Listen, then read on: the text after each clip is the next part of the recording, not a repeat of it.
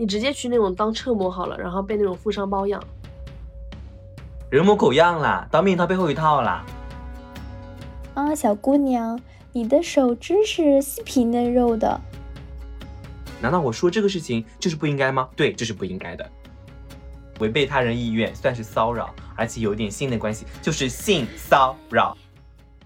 Hello，大家好，我是小达。Hello，大家好，我是滚滚，欢迎来到哔波哔波。今天我们的嘉宾是我们的一个老嘉宾了，呃，就是之前如果听过我们绝交那期节目的听众朋友应该认识，就是我们的 Kiki，欢迎 Kiki。Hello，碧波碧波的听众朋友们，你们好，我是 Kiki。因为我们不是最近开启了一个新的系列嘛，直女日记，啊、因为我们大学毕业也才嗯、呃三年，所以对于职场来说，我们还算是一个萌新，嗯，但确实在职场中有很多困境嘛。然后我们今天就是想先来聊一下职场性骚扰。然后作为一个男性，我遭遇的性骚扰可能会比较的少一点，有时候可能只是上下级的一个关系处理。那我今天就作为一个旁听者的身份来听两位的一个见解。然后之前我有个听众私信跟我说，他最近有看到一个优酷的一个访谈节目，叫做嗯第一人称复述。他前两集就是聊了这个性骚扰，大家也可以去看一看。然后里面他请了一位法律专家，他说到性骚扰，首先是骚扰，就是会违背你个人的意愿做一些事情。然后性骚扰的话，就是带上一些性暗示啊，或者性要求在里面。但是其实我们在职场当中也看到，很多时候他不是很明晃晃的说，来我要跟你 要做一些不可理喻的事情了，它其实就是一些隐晦的。所以今天我们是通过一些亲身的事例，然后再来聊一聊其中我们遭遇到的一些事情，并且进行一些分析。因为我发现，其实对于我们这种刚进职场不久的人来说，其实挺容易遭到一些上级，特别是男性上级的言语上的性骚扰的。对，其实它就是一开始都是从语言开始的。对，而且我们也不太懂得如何去拒绝和反抗，嗯，因为我自己也是亲身经历过这件事情。那是在什么时候呃，就是我大四之前，我们不是学校有那个实习？对一个啊对暑期实习，也是那个学校要求的嘛。然后那个时候我就是有幸去了大名鼎鼎的芒果 TV。Oh my god，这个要大聊特聊的，到时候。哦，我感觉就是，其实虽然我在那边实习才三个月，但是真的有发生挺多事情的。嗯，然后其嗯中呃对我影响比较大的就是那个我们组的男老师，他对我就是会有一些言语上面的性骚扰。男老师就是嗯你的主管吗？呃，也不算主管，呃，主管下面就是还会有分组嘛。嗯然后嗯我们实习生的话，就可能被安排到了不同的组，然后我正好是那个男老师的组。嗯他大概是什么年龄段？呃，他是大概三十五加了吧，嗯，好，步入这个中老年了。嗯，然后 而且我还我感觉他也算是那种可能毕业了，然后就来湖南卫视这边打工，嗯然后一直就是也不温不火的，因为、嗯因为像他同期的，因为我们的主管其实是跟他是同期的，但人家就是已经晋升到了那个主管的那个，也是十年了，十年还是在带新人的话，感觉没什么水平。嗯，反正就是感觉他也没什么能力，嗯嗯，然后又挺跌位的吧。嗯嗯然后那个时候就是因为我也是孤身一人，你知道吗？来长沙漂泊，就是他对我做、嗯做的那些事情，我就是也不敢反抗，我嗯我只是就是每天不理他，他每次这样讲这些话的时候，我就选择不理会。他一开始是怎么跟你讲？就是日常的工作交流吗？对啊，就是从日常开始的，呃，因为我们不是会去录节目嘛，我就举几个我目前还比较呃记忆犹新的事情，嗯，可以的。嗯、因为我就是属于那种比较微胖的身材，嗯，然后他经常就是会从这个方面入手。就是很多人他会先从你的外貌开始先评判你，如果你一旦肌肉的话，他会说，哎，你头发挺漂亮的，然后说你身材挺漂亮的，再下一步的话，可能就要问到你的身体各种私密的事情了。嗯，对。哎，那我特别想问滚滚这个男生，他就是外在的形象是什么样子？大概？嗯，大概就是一米七四的左右，然后又很身子很扁的那种。那不是跟你差不多高啊？对啊，嗯是跟我差不多高，而且他眼睛特别小，就感觉有种贼眉鼠眼的那种猥琐感。好了，排除人生没有他也可以。对，然后我现在就是印象很深刻的一个，就是他经常不止两三次，他就经常看到我就会说，啊，你怎么来这边做电视啊？他说你你直接去那种当车模好了，然后被那种富商包养。啊，就好了恶心，就是这种话已经在贬低你了。对啊，而嗯且然后我们那档节目的话，它是有很多小朋友是那个嘉宾的，嗯然后中午的话就会负责他们午休，因为他们也是在那个场馆里面午休的。然后我们每天就会去找那种垫子，然后把那个床和给它铺起来对，铺好。然后铺的时候，他就会说什么：“哎，你去当幼师好了呀。”那么就是他就会一直在对我各种就是说教也好，也不是、也不是嗯说教，我感觉就是贬低。就一步步的试探。其实，嗯、我们这里也没有说什么评判幼师和车模不好。但是车模对他来说就是一个美的外化，然后幼稚的话就是觉得，哎，你就是适合照顾小孩。其实都不是基于你本人的出发，而是基于他嗯自己的内心的想法。而且我那个时候也真的不知道怎么回他。他说：“你嗯去做车模好了。我说：“啊，我说我这么胖的人，我说怎么去做车模啊？”然后他说：“不是有那种唐宋专题的那种车模吗？你就去做那种。然后我想好下一句话怎么接了。然后呢，还有一个就是那时候是我们节目快录完了，嗯然后呃，我们同组还有一个女老师，就是相当于是两个组长，她算是大大组长，然后那个女嗯生是小组长，嗯。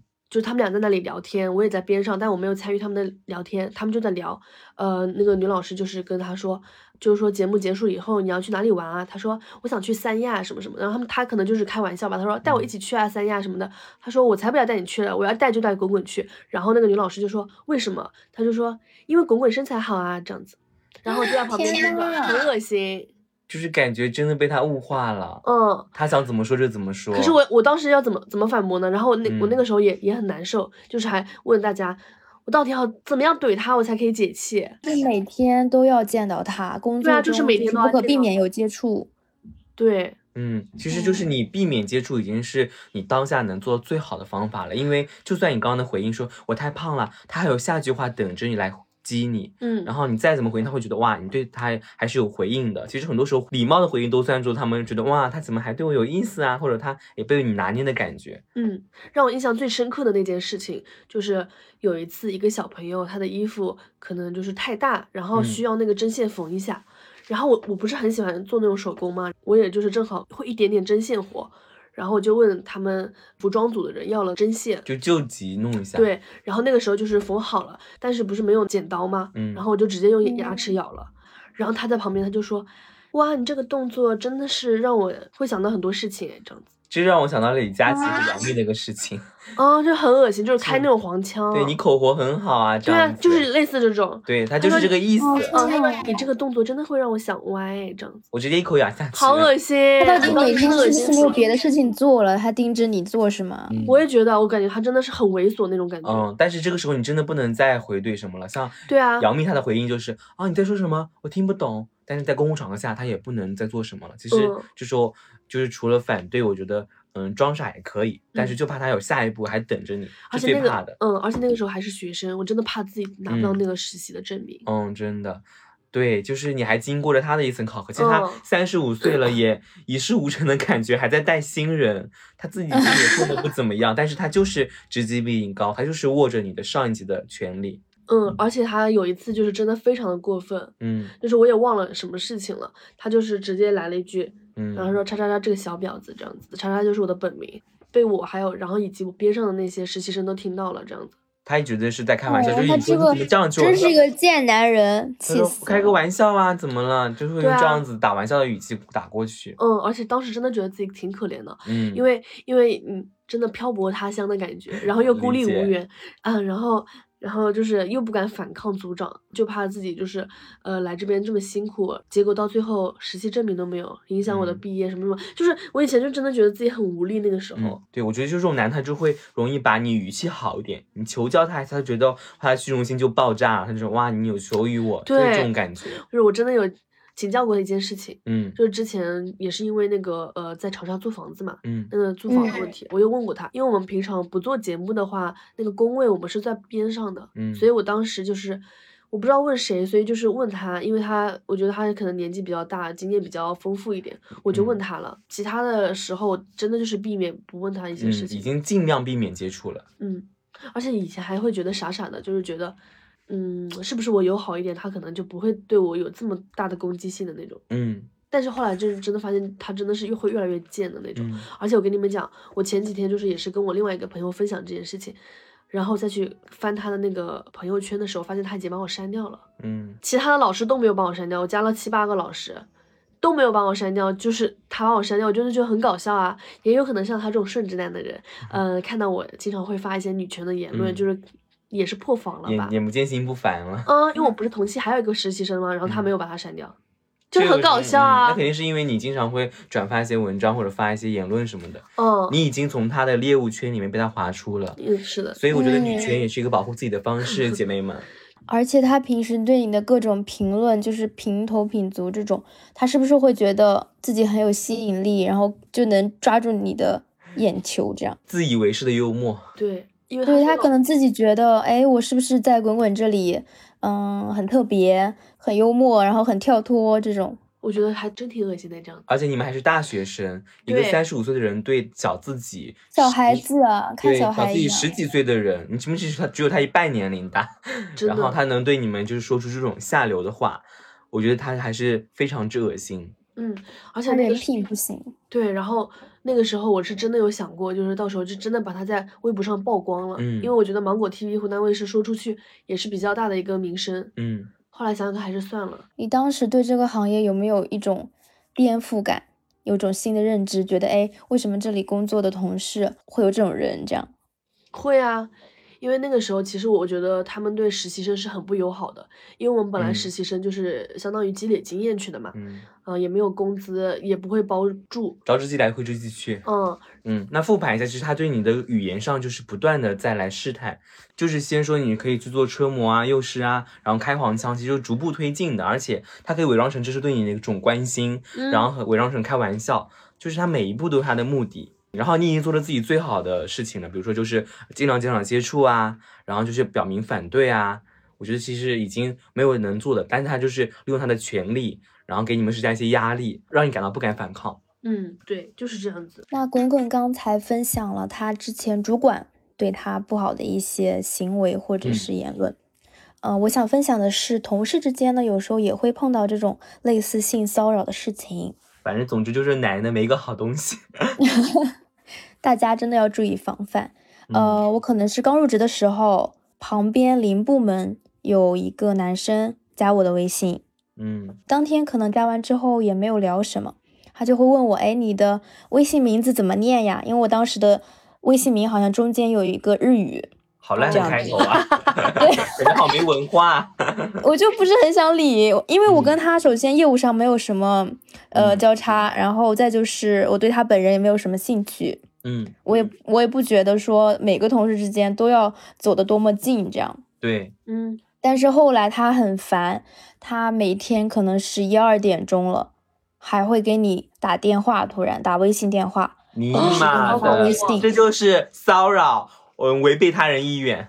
然后你问他怎么，他说你在干嘛，可是就很烦。他这样子好自信啊，感觉对，他凭什么觉得他人家可以随便让他打电话？对，而且我后来也有打听过，同事们之间对他的评价也是说嗯他很喜欢骚扰别人。嗯，所以他找了一个别组的，本组的已经骚扰遍了。对，然后我就有问他们这种事情怎么处理，他们就跟我讲不要理他就好了。然后嗯我就说我不理他的话，他会一直找我。他还有下一句话呢，哎，怎么啦？你觉得你很牛吗？怎么不理人啦？就是这种话对，术真的真的有类似的语嗯言，真的，而且很真的，我真的没有东西要跟他讲，我们的业务完全是不一样的东西，我也没有东西需要请教他，然后也没有日常生活中完全没有任何需要交流的必要。嗯，但是他就会说，哎，你今天吃什么了？你在干嘛？嗯，你今天有跟什么什么认识新的客户吗？反正就是没有共同话题，硬找这种话聊啊。对，后来就是发展成我白天可能在外面办业务的时候，他会没有事情突然跑出来站在你旁边，然后盯着你看，这样哦，从头扫到脚，就是那样子打量你，我很讨厌。那怎么办？那你那你怎么反应的？后来呢，我就直接我跟他说，你没有事情不要来找我，就是跟他讲了，就嗯直面跟他讲了。但是后来他还是会晚上，还是会找我说你在干什么？你生气啦？你不要生气啦。好，这种我被我们称之为纯爱战士，有人懂吗？对，后来我就把他微信直接其实别。人已经反对了，已经说了 no 了，能不能理解？就是什么 no means no。对，后来我就直接把他删掉。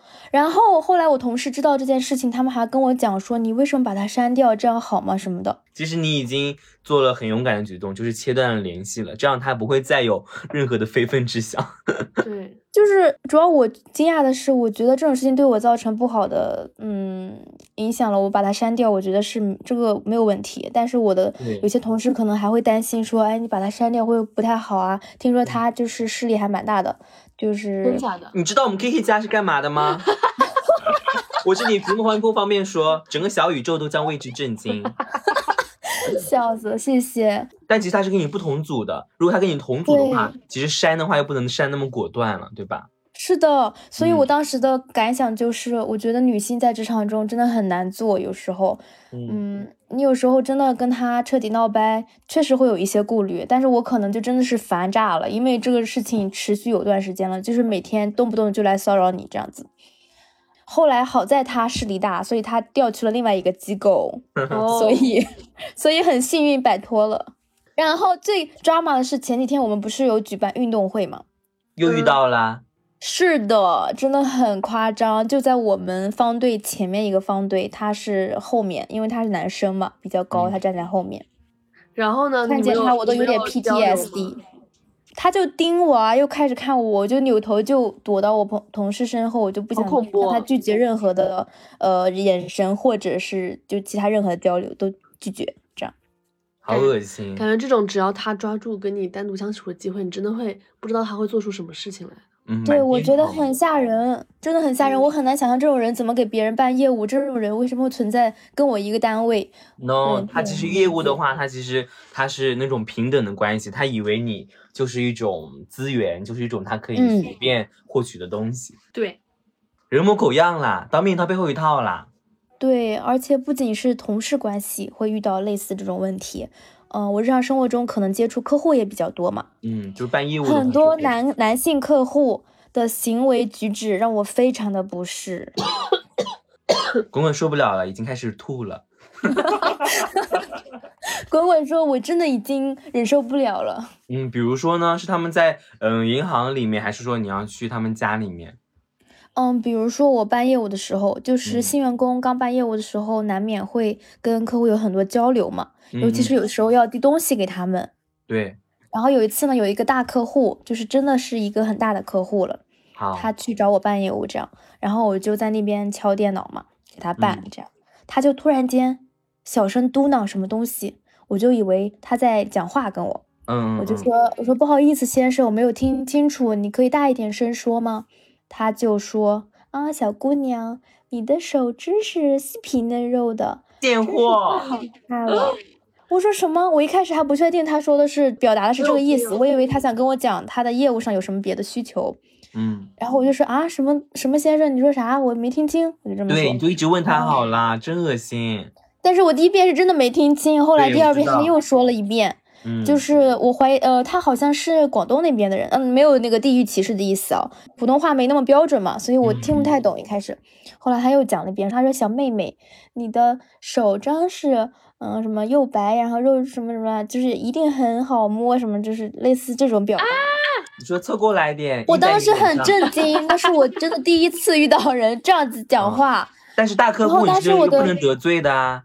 真的，我的主管刚刚才离开我，就是我等于是旁边没有人，当时，嗯嗯，然后我也没办法对这个东西做出什么回应，我觉得，就是听到了之后，我就当做没有什么事情发生，我就嗯嗯嗯，真的没办法，但是还是会有一阵恶寒，对，真的我都有点背后出汗，当时有点，因为那个先生他大概我怀疑他是六十多岁，六十岁吧，六十多岁，这么老，对他叫我。小妹妹啊。最最夸张的是，最后办完我要递有一些回单什么类似的东西给客户嘛。我递给他的话，我可能要手就是伸出去这样，嗯，他就他就好像一定要碰一下我的手，这样就是要摸一下，要刮一下这样，嗯，就是你明显的感觉到这个事情真的不是我自恋或怎么样，你正常每天碰很多人，什么身材什么颜色。他都会有想办法，然后来物化你。你在他当时就是变成了一个细皮嫩肉的一个小姑娘而已。对，对我感觉就是平时你也肯很多给客户递东西，人家就只拿着东西就走就行了呀，也不需要要碰你的就摸你的手或者抓你手一下，根本没有那个必要，他就一定要。对我当时真的大为震撼。但是真的是经常发生，每天经常。嗯，这就是这是我觉得已经已经上升到行为上的了，因为他已经其实都不仅仅是语言上，都行为上的，而且都很明确的。他也可以演。我现在想想都觉得有点恶心，我真的，哎。嗯，理解。嗯，还有就是很多可能，呃，我形容一下这个群体，大概年龄段是在中年这样。嗯，男性他们会有时候强行的想要加你个人的微信。嗯。就比如说，哎，我加你个微信吧，后面有什么业务我联系你什么的，我就会跟他讲，哦哦，先生，你有什么问题直接拨打我们的什么什么电话就可以了。企业微信啊什么的。呃，对。企业微信我都不想加的程度，对，好，他就一定说，哎，我那我留你个电话吧，怎么怎么样？我说你拨打我们的那个客服热线就可以，是打得通的，会有人接听的，就不要，就一定要说，哎，那你你看我们我都帮了你这么多，或者说，哎，我们聊的这么开心，我加你个微信怎么了？会有这种很奇怪的对话。他忘记了他是在做公务，他是在做工作，公事公办，他忘了这件事情。他可能觉得说我们帮他做了业务啊，或者说他们帮我们完成一些指标，他已经为我们做出了付出，所以说我们要，对，真的会有这种人，我觉得我不能接受。啊，他还是有点恶心，我是想想都觉得有点不能接受。嗯，那 Kiki，那过年过节的时候，比如公司要办一些活动的时候，会需要比如说女员工专门去做一些事情吗？专门需要女哦，首先我目前没有经历过，我们有什么类似的活动，嗯，但是我感觉今年应该会有元旦晚会类似的，到时候看看吧，如果有的话可以跟大家分享一下。嗯，就是我们单位经常开会什么的嘛，就经常会请女员工去，嗯，负责端茶递水的工作。哦，就是他们天呐，哦，你说的是这种，嗯，就是或者迎面接待啊。因为至少现在，嗯，女生都会打扮啊、化妆，都会比较漂亮嘛。但是这不是她的工作，好像就是哎门面担当，给你一个名头，但是其实他是在物化你，在利用你啊。嗯，而且还好像就是搞得，嗯，算是在比较正式是吗？嗯嗯，而且是让你，比如说他可能是给觉得是给了你一个好很好的机会，因为展现一下自己。对，没有人需要，谢谢你让专门负责茶水的人来做也是可以的。对啊，哦对啊。你们你们还有这样子的？对，经常。而且端茶送水这种事情啊，我不能理解，大家要喝什么自己带去好了，为什么还要有配一个人专门就是负责照顾一这些人呢？嗯，然后我这里再引用一下，就是嗯，体现出我们这个节目是很有文化的，就是龙应台他写过一篇文章，叫做什么“兔女郎”，就是他们台北的警察，他们开会的时候就要求女警察，虽然他们穿着警装，但他们需要端茶递水。龙应台干嘛呢？就是给那些领导们，就是开始负责茶水工作呀。哦哦。可是一定要负责这个工作的话，为什么要女性来呢？男性也可以做。男性还是坐在后面，就安然坐在后面好了。虽然他们也没也不配被倒茶送水啊。然后他就说，干脆让这些女警察穿上兔女郎装好了，他们做着不属于本职的工作。对啊。而且是上级的任务，你必须要去做。你真的，我觉得你分享的这个事情会让我有一些思考，就是端茶送水这个事情本身。就没有被赋予更多意义的时候，就是一个普通的行为，我觉得。但是为什么一定要安排女性来做这个事情呢？其实男性也可以。就是他最好如果有专职，就是专职来做。但是为什么专职为什么对就很奇怪？就这个点很奇怪。上了呢？那 Kiki 的话就是会受到来自同事、然后客户的一些这种呃语言上的，然后坚持不懈式的、死缠烂打式的，然后客户的这种很无理的举动。嗯。我觉得都还蛮恶心的，嗯，真的是感觉就是哪里有男的就很难避免这件事情，嗯，哪有男的哪里就病毒，哪有男的哪里就灾害。我觉得就是每个女生成长过程中，真的基本上都碰到过这种，嗯，性骚扰吧，嗯，不管是言语性骚扰或者是肢体性骚扰。其实我也可以聊一个，就是我之前有去出差的时候。然后相当于一个团队一起出去嘛，然后我领导就是带我们晚上出去 KTV，嗯嗯，你说能不去吗？他说请客，不去的话不给面子。对啊，就是要去啦。然后去完之后，每人一瓶酒放你面前，你喝还是不喝？天呐！然后有一些比我先进来两年的呃那种女同事，嗯他们就直接开了，然后就是干了。其实他们没有在喝，但他们就是这个动作一定要做出来。嗯领导也不会在意他们说到底喝了多少，嗯，但是你一定要有这个状态，一定要有这个服从的动作。哎，嗯来了，领导哇，塞，敬你达姐，你但是们这个职业居然是会有这种情况哎存在，我跟你讲我我颠覆我的认知有点。因为也是有那种前辈后辈的这种关系嘛，嗯，所以一定就是会有这种阶级压迫的。我觉得，我跟你们分享，就是我现在的一个领导，他不是男生，他是女生。嗯但是，但是他真的也有时候会让我觉得挺不舒服的，也是像你刚刚一样，就是他说下班然后请大家一起去 KTV，嗯然后我们就去 KTV 玩游戏，当时嗯，就玩那个真心话大冒险，然后当时我输了，结果呢？你知道他给我出了一道什么什么题目吗？啊，该不会就是跟异性有关吧？不是，他让我在 KTV，他说你能不能就是吟叫一声给我们听听，这样。啊，真的，他当时他是先跟我其他同事说悄悄话那种形式，跟他嗯们说，哎，这个大冒险你们觉得怎么样？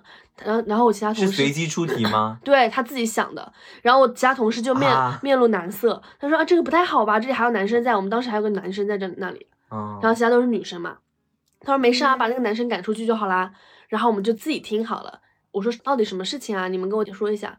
然后我另外一个同事就也是悄悄话的形式跟我讲了。我说啊，我说这不太好吧。然后他他当时就是可能觉得自己说有点过分。他说我们几个，我跟我自己的朋友会这样子玩什么什么的。可是淫叫我只会跟我老公叫啊，怎么会跟外人哎，你？们觉得很搞笑？公共场合，对呀我觉得很不能理解。嗯，然后她还是女女女人，而。且你们并没有之前有玩到这么大过，对，而且我又想到他前几天就是，呃，我当时穿了一个比较紧身的衣服，嗯就是可能呃有点低胸，嗯，然后在公司他坐我斜对面，他当时就跟我呃旁边的那个领导说，他说，呃，好想让滚滚把衣服拉下来啊，这样。啊，什么毛病啊？对我总我总我怪总是觉得他也很喜欢开黄腔，就是我感觉其实真的也不一定是有些嗯男生，真的有些那种这个不分性男人别思维的女人嗯也是这样子的。对，就是他其实已经把自己带入到那种可以随便对下属、对同事开黄腔的这个层级了，他不用去嗯考虑他的行为会不会对他带来后果，因为他已经是领导了。对，而且他还可能会觉得，反正她也是女性，然后嗯她如这样子开我黄黄腔也没什么关系的这种感觉。反正已经令人很不适了，违背他人意愿算是骚扰，而且有点性的关系，就是性骚扰。然后我跟你们讲，我还有个朋友，我觉得他是那种属于比较典型的，嗯就是那种上级对他的那种言语骚扰，就是他那个上级呢是真的是那种，嗯，一点都不遮掩，并且非常的狂妄的那种对他的女下属，每个女下属都是这样子的。嗯，就相当于男老板一手遮天了。对，就是因为我朋友他，呃，比如说我们不是自拍的时候可能会捂一点胸口嘛，嗯就是也是算是一个 pose 之类的吧。然后他他就会说我朋友，就是说你有没有料，有什么好捂的，就是类似这种。就是你有没有什么料？为什么要捂胸？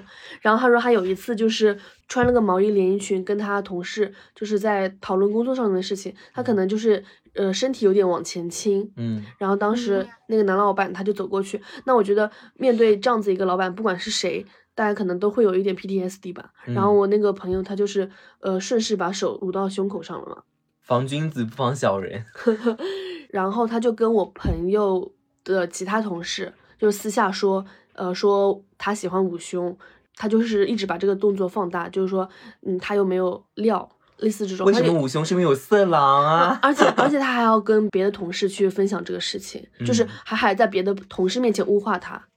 还蛮恶心的。对呀、哦，他还要刻意揣摩我那个朋友，就是说说他是不是经常在勾引他们同层其他男男生这样。就是得寸进尺。他会这样子讲话，会啊，他说，他就说他，嗯，问他每天都在干嘛，他说每天上上下下这个楼梯是不是要上去见十次见男人，然后说勾引他们写字楼其他男人这样。啊，这种话听不下去。对啊，如果是我的话，我真的就离职了，因为嗯因为我觉得像我之前在实习的时候，我没有选择，我只能就是把那三个月熬熬嗯完，嗯只要他没有对我有什么嗯嗯、肢体上面的那种呃骚扰的话，我可能就真的就先忍一下了，每天也只能跟朋友吐槽一下。可是他如果在正经的工作的时候对我这样子的话，我真的会就是你们会怎么样？嗯，那他这种公司是那种稍微小一点的创业公司吗？，对，真的就是那种小呃小的创业公司，所以他这个老板真的是一手遮天，就水平也没什么水平的。嗯，理解。天呐，我觉得这很难办。然后他还跟我分享，他另外一个同事平常的话打扮的可能会比较中性一点，嗯，就短头发，然后穿每天都会穿 T 恤和裤子，嗯，然后他那天就是呃突然穿了一个裙子，是那种水手服的感觉，嗯，然后他那个老板就直接对那个同事说：“你胸这么平，穿这个不好看，而且还说他腿上有很多鸡皮，他说你腿这样子就把别人吓到了，就这种话。”好难听啊！然后他说他们办公室还有个女生，她可能跟我差不多一米六八，然后呃一百四十斤左右，然后他就会 judge 别人，就是说你走到这个办，点微胖，没有，他就说你走到这个办公室里来，我都感觉地震了这样。太过分了！回到初中生了，对啊，可是还没发育完全的人，可是他老板也八几年的人啊。好老土，就是为什么还在做这样的事情？对呀，能不能就是有一点尊重别人的意识啊？嗯，然后我跟你们讲，就是我朋友他现在已经从那个公司离职了，差不多呃快半年了吧。嗯嗯，然后他还有其他同事在公司里，就是跟他分享说，最近就是有一个女生呃来公司面试，然后那个人她的名字里面有个惠子，就叫什么什么惠子，然后他那个领导呢就说他是千惠美代子，然后那个他们去查了，就是说那个女生她是拍 AV 的。嗯。然后那个女生就她就非常生气，那个老板他就直接就是遭报应。然后那个女生就是晚上在微信上面问候了那个老板全家，然后那个老板就是真的破防了。嗯嗯，然后就是楷模。然后他还又把他的那个老板的微信号推给别人，让别人又把他骂了一顿。反正我就我觉得其实这样也蛮蛮蛮勇敢的。嗯，好，我们发表评论区，大家也是挨个加过去骂好了。可以的，真的很恶心啊！因为我朋友他经常会跟我吐槽这个老板嘛。然后我们也就是总是劝他离职啊什么什么的，但没想到他现在还在做这样的事情，就是他一直在做这样的事情。嗯，因为他自己是老板，他不需要顾虑，他可以把你开了，你可以自己走，但他不变就可以了，嗯没有人对他们改变。就是他们凭什么要一直让这样嘴臭呢？嗯，所以我觉得就是能从 Me Too 事件中我们能学到一些。我觉得我们这节目快下架。聊到这里的话，因为它可以让很多男人知道，哦，原来这个也是一种性骚扰，哦，原来这个也会被群起而攻之，他们需要一个防线。其实很多男人他们知道，就说啊，我这样子就怎么自证呢？他们也会急于自证。难道我说这个事情就是不应该吗？对，这是不应该的。他之前都不知道，其实已经被嗯很多女的认为他已经在骚扰别人了。而且有一句话你们应该也听过，就是说每个女孩都会被经历过性骚扰，嗯，只有她是否能够察觉的问题。对。可能她觉得很轻，只是调侃，被糊弄过去了。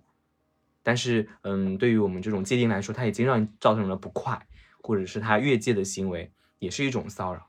那聊回到职场性骚扰这个话题啊，就是我们刚刚也发现，很多男性他们都是毫无边界感的，然后不断的试探你的底线，最后他其实不用改变，反而是女性承受了很多的压力，然后甚至有一些心理阴影。像刚刚那位姐姐，她骂回去。其实她已经是做到了很少人能做到这个事情了，因为她有底气，嗯，而且她有朋友可以去支持她。那如果你一个人到外地去打工，那你怎么样去寻求帮助呢？或者说你已经在这个单位里面获得一些比较好的待遇了，也不能说说走就走。对啊，当这个时候也是没有办法拒绝的。那我觉得很多男性可以代入一下，就是你去应酬去，嗯，喝酒，人家让你表演首唱歌，人让你把这瓶酒喝完。那你必须要喝啊，就是一个权利的问题，而不是性别的问题了。当然，性别的话，它是可以物化你的女性，就会造成更深的压迫。嗯，所以我觉得这还是比较好理解的一个事情。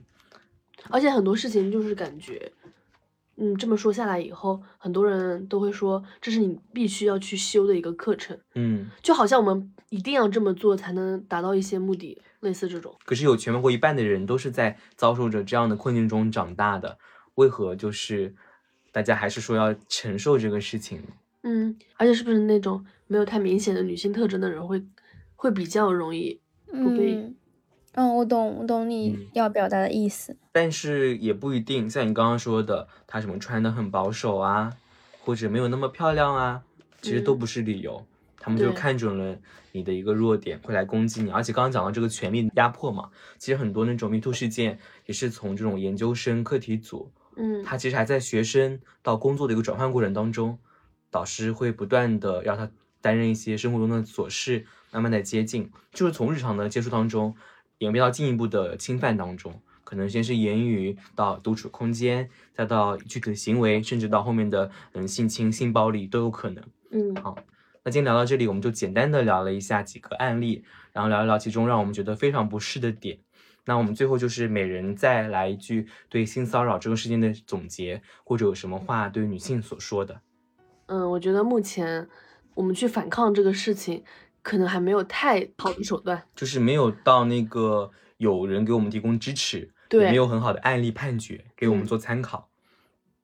所以我觉得，如果说你在那个公司还是比较稳定的，如果说他没有对你有肢体接触，或者是更加越界的一些行为的话，我觉得只能做好的就是保存证据。嗯，对，这个很重要。就是刚刚我有在聊到那个第一人称复述嘛，他没有请法律专家，大家可以去看一下。他说就是要留存好录音，然后聊天记录的截图，甚至有视频也可以。嗯，就是不管是到哪一步了，都先把这个证据留存起来。嗯，然后都可以作为日后的一些证据。就算法律不能制裁的话。至少可以让他 社会性死亡。对，然后比如说有一天哪天你真的就是离职了，我觉得那个时候就是咱们报仇也为时不晚。嗯，但是 还有一点就是有时候，嗯，可能我们的回应也会被作为嗯外人评价的一个标准。可能你回应了一个微笑的表情，哈哈两个字，已经是表达一个反对了。但别人觉得哇，你就是在应和啊。其实这也是一定的风险，就是如何能让信息准确的传达。所以就是这一块还是比较麻烦的事情。对。而且万一就是说那个人他就是你的直系上属，嗯，你你又不可能就是跟他有真正嗯隔绝的那种感觉。哦，好像我有看到，就是香港还是台湾，他们有一个去大学上课的时候，他们会签署一个条例，就是不管你是否遭到了老师的这个骚扰，你都可以去马上投一份邮件或者什么信箱投到他们学校的什么教务处，就会有人来专人帮你处理。就开学第一课，他们不上嗯什么知识导入课，就是上学校里的各种嗯举报、各种防范的各种心理的一些途径，让你知道嗯这个学校的监督机制是怎么进行的。所以这个也很完善。没有监督的机制，公司没有这个文化保护的文化，其实还是蛮容易受伤的。我也觉得。然后我觉得像现在一些互联网行业，它可能说扁平化的管理，或者说女性多一点的话，可能是会有一点帮助。嗯。但是也难逃。嗯。有一些很垃圾的男性会藏在里面。嗯，确实是这样子。嗯。想跟 B 波 B 波的听众朋友们说，希望大家如果遇到这种情况，不要因为他们对你。这种不好的评论，去造成自己对自己认知的怀疑。就比如说，如果说有人跟你讲，哎，你头好大，哎，你穿这个衣服不好看，你胸太平或怎么样，大家不要产生对自己的这种怀疑，就一定是要相信自己是很棒的，是很美的，这样。嗯，他们又不是评价的标准，唯一的评价主体，他只是一个人。因为我身边会有朋友遇到别人对自己不好的评价的时候，会难过，会自卑，会跟我就是吐槽这种事情，会问我，哎，我是不是真的这样不合适？我是不是真的啊？我是不是真的头好大？啊，我我怎么样？我觉得不要产生这种怀疑。嗯，那我借用一下楼云台他在那本书里面的一句话，就是每个人都有美丽的权利。那你外人去怎么做，那是你自己的事情。对，如果你想自取其辱的话。那你就做出一些出国的举动好了，但是每个人都可以控制自己，然后表达一些善意，这是你能做到的，不用自证说自己嗯相貌平平啊，或者自己穿的很朴素啊。其实那更加恶心的是对方他做了什么样的举动。对，就像他那个节目里面讲的，嗯，我骚是我的事情，我可以骚，你不能扰。哦，我们的这种风骚，我们的。美丽都是我们自己的，但是你外人是无法对我做出如何的评价的。好啦，希望大家在职场当中都不会遇到像我们刚刚聊到的那些人，就是还是要保护好自己，多跟朋友聊聊天，可能他们会给你出谋划策，帮你，嗯，给你一些支持的力量。对，大家在工作中、生活中都遇到更多积极的、向上的人。好，我们今天的节目先到这里，我是滚滚，我是小达，我是 Kiki，拜拜。